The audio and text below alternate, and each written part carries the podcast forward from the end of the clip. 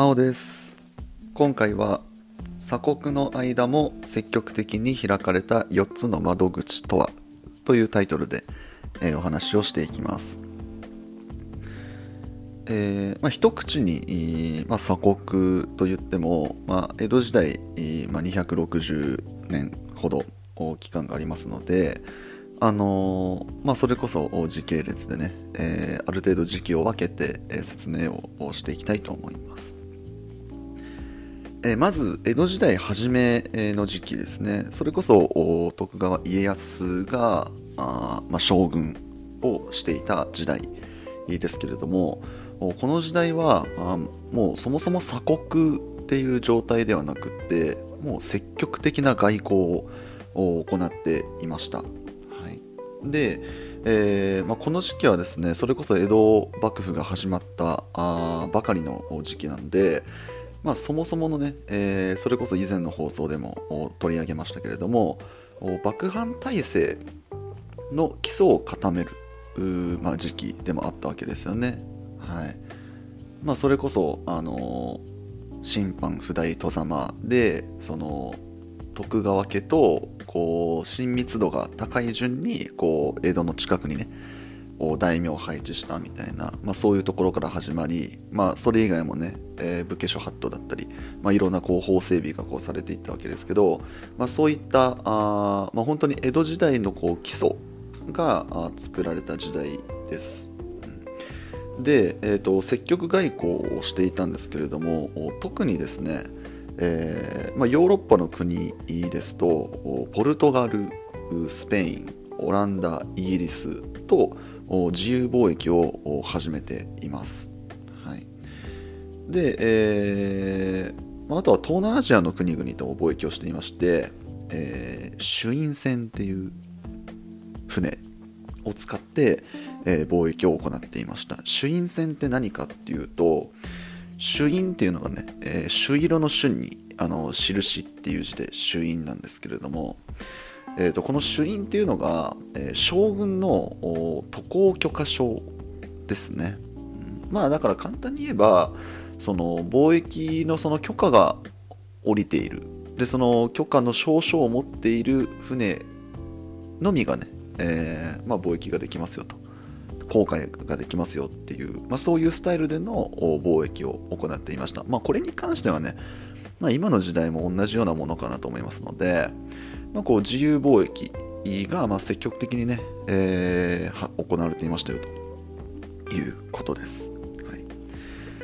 ただですね、えー、1613年頃になりますと、その貿易の形が大きく変化していきます。でなんでこれ1613年頃かっていうとこの時代にですね禁教令が出されるんですねはいまあこれもね以前の放送で取り上げましたけれどもキリスト教の禁教令が出されると、はい、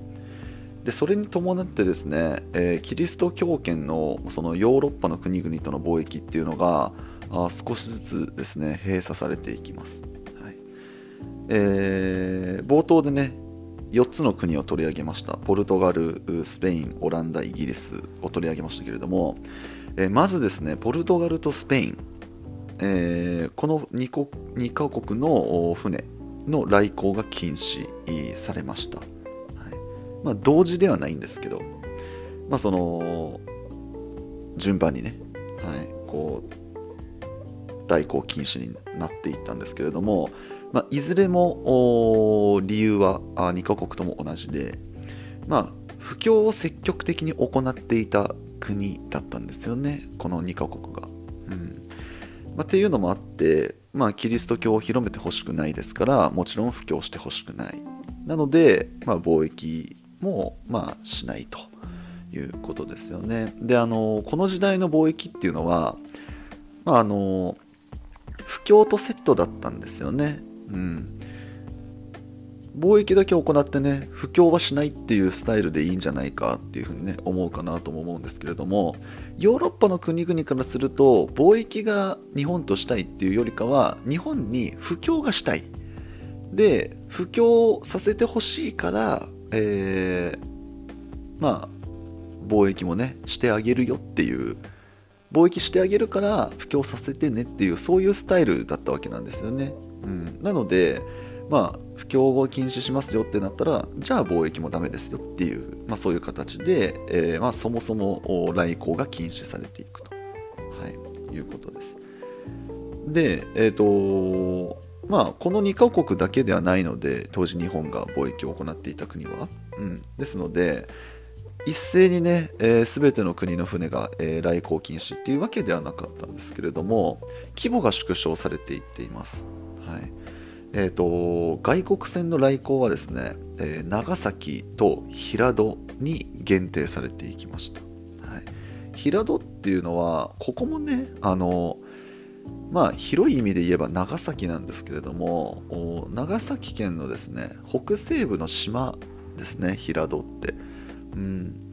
よくねその日本史の教科書ではねちょうどこの辺りの時代でよく平戸っていう地名が出てきますのでぜひねあのー、まあ、スマホで聞いていただいている方は一度ね地図を見てほしいかなと思うんですけどあここが平戸なんだってね意外に、うん、思うかなって思います。僕もこの回を話す時に調べてみようと思って調べてみて具体的な位置はそこで初めて知りました、はい、島なんですよね平戸って。大きい島です、はい、まあ広い意味で言えば長崎に限定をしたと。貿易のするのは長崎に限定したと、はい、いうことです。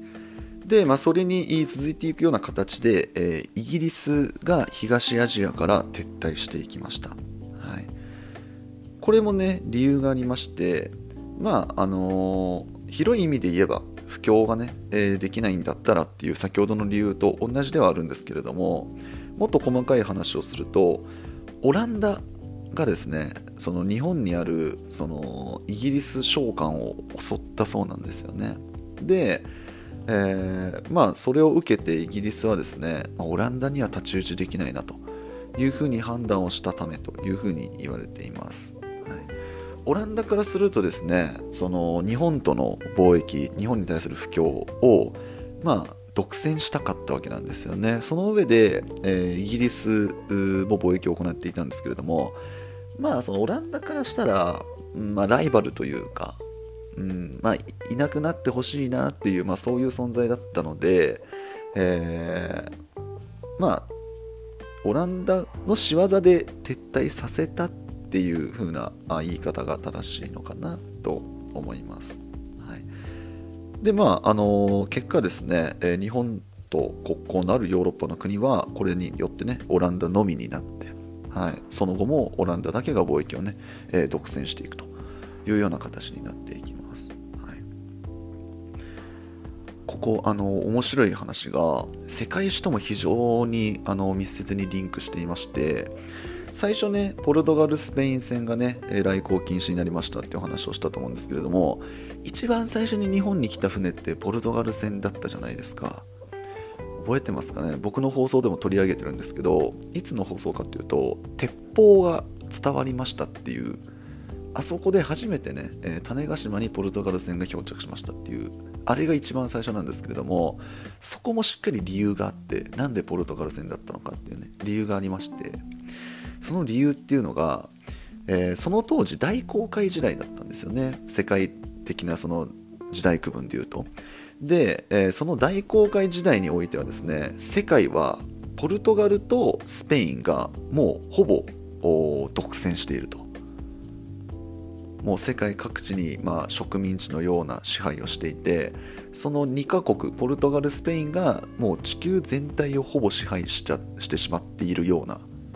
そのような時代だったんですよね。でそれがまあ日本にもね、えー、その手が伸びてきましたよっていうそういう状況でした、うん、で、えー、そのポルトガルスペインのね、えー、繁栄の時代が終わってその後その世界規模でね活躍する国っていうのが実はオランダなんですよね。これあんまりね日本史だけやってるとうん、イメージないかなと思うんですけど世界史だと結構がっつりねえー、学ぶところじゃないかなと思います。そうなのでうーん、まあ、それこそ今の現代ですと世界のを牛耳ってる国ってアメリカですよね。まあ、それに今ね中国が対抗しようとしてるっていう、まあ、世界の構図だと思うんですけど今アメリカですでその前っていうのがイギリスだったんですよねあの第一次世界大戦とかそれよりもちょっと前の時代とかですねあの産業革命とかねあれぐらいの時代はイギリスが世界の中心。でそれの1個前イギリスの前に世界の覇権を握っていた国っていうのが、えー、今僕らがね、えー、扱っている時代のオランダだったんですよね。オランダはですね海運が非常に強かったらしくって、まあ、その力でね、えー、かつての繁栄国だった覇権国だったポルトガルとスペインに勝って世界の覇権を握っていたと、い、いうこともリンクしててですねえー、結果的に日本との貿易もオランダが独占していくと、はい、ここ非常に面白いなと思いますね。しっかりリンクしてるんですよ日本史と、うん、やっぱ歴史って一つにのストーリーでつながってるんだなってね改めて感じることができました、はい、で、えー、まあ本当にここからなんですよね。その鎖国って呼ばれるようになるのははい、多くの国々と貿易あの来航禁止にしてで数少ない国々とね細々と貿易をやっていくっていう、まあ、それがね、えー、鎖国状態なので、まあ、この辺からね、まあ、鎖国って呼ばれ始める、はい、っていう風な認識でいいんじゃないかなと思います。はい、で、えー、その後ですね、えー、徳川家光3代目の将軍ですねの時代になりますと外国船の入港をですね出島ですね。これも長崎県です。はい。に限定します。さっきは平戸だったんですけど出島ですね。この出島っていうのは人工島でですね、まあ、この貿易のために、えー、作られた人工島ですと、はい、でここに限定をしました、はい。まあ、厳密に言うとですねこの出島を作ってこの出島で貿易を行うようになったっていうこのぐらいの時代から、まあ、鎖国っていうふうにね、えーまあ、言ったりもします。はい。まあ、いつからここから鎖国ですっていうこうなんか明確なね、えー、基準というか、まあ、そういったものはないので、まあ、この辺りの時代って思ってもらえばいいかなとまあ、ただですねタイトルにもあるように、えー、鎖国をしている間も積極的にね、えー、開かれた4つの窓口ということで、えー、ここからその4つの窓口をね、え、紹介していこうと思うんですけれども、一つはですね、まあ、先ほどねから出てきてますけれども長崎ですね。この長崎では、え、オランダと中国との貿易拠点でした。中国とも貿易を行っていたんですね、で2つ目がですね対馬です対馬ご存知ですかね対馬は、えー、九州とそれこそ朝鮮半島の間に位置する島なんですけれども、えーまあ、そこで、えー、朝鮮との貿易の拠点になっていました。はい、で、えー、3つ目が薩摩ですね。今の鹿児島県です。ここではあ琉球ですね。沖縄です。との貿易拠点。で4つ目が最後が松前ですね。えー、青森県東北です。はい、でここでアイヌとの貿易の拠点となっていましたよと。はいで今出てきた4つがあこの貿易の拠点となっていたので、え、今出てきたあ国々がいくつかありましたけどオランダ中国朝鮮琉球っていう国が出てきましたけどこの4つの国と日本は貿易を主に行っていました、鎖国の間も行っていたと。いうことなのでなんか鎖国って聞くともう本当に何て言うんですかね。もうどことも貿易を完全にシャットアウトしてもう自国の生産だけでやりくりをするみたいなそんなイメージを持ってしまうんじゃないかなと思うんですけれどもあの全然そんなことなくって何だったら結構活発に貿易してたっていう。まあその間口は広くはなかったけれども狭かったけれどもでもその4つの国々とはがっつり貿易をしていたと。でなんでこの4つかというとキリスト教の布教が絶対にないからっていうところですね。オランダもですね、えー、まあ、布教はしたかった思いはあったんでしょうけど、まあ、日本がね布教をしないと。で、まあ、それだから貿易もできませんっていう風な返答をするとですねまあ、貿易はさせていただきたいので不況は大丈夫ですっていう、まあ、そういう返答の仕方をするんですね。でそのおかげでオランダはずっとね貿易をすることができたので、まあ、今出てきたこの4つの国はですねキリスト教の不況に関する心配がない4つの国だと。日本にとってもね貿易しかしないので、まあ、メリットがありますよねということでこの4つの国々がね、えー、貿易を行っていました、まあ、あとは国じゃないけどアイヌですね。これも以前の放送でね取り上げたと思います。以前というか、えー、いつだかあごめんなさい。ちょっとあごめんなさい。失敗しちゃいました。あの明日の放送でした。ごめんなさい。ちょっとあの予習をはい、この放送の準備をちょっとあの前倒しでしてしまったおかげで僕の頭の中ではもう愛のは喋ったものだと思ってしまっていたんですがごめんなさい。明日の放送でした。明日の放送で、えー、アイヌについては細かく扱います。本当に申し訳ございません。えー、ごめんなさい。続きをお話しするんですが、まあ、その4つの、ね、窓口で貿易を行っていたんですけれども特にですね、えー、琉球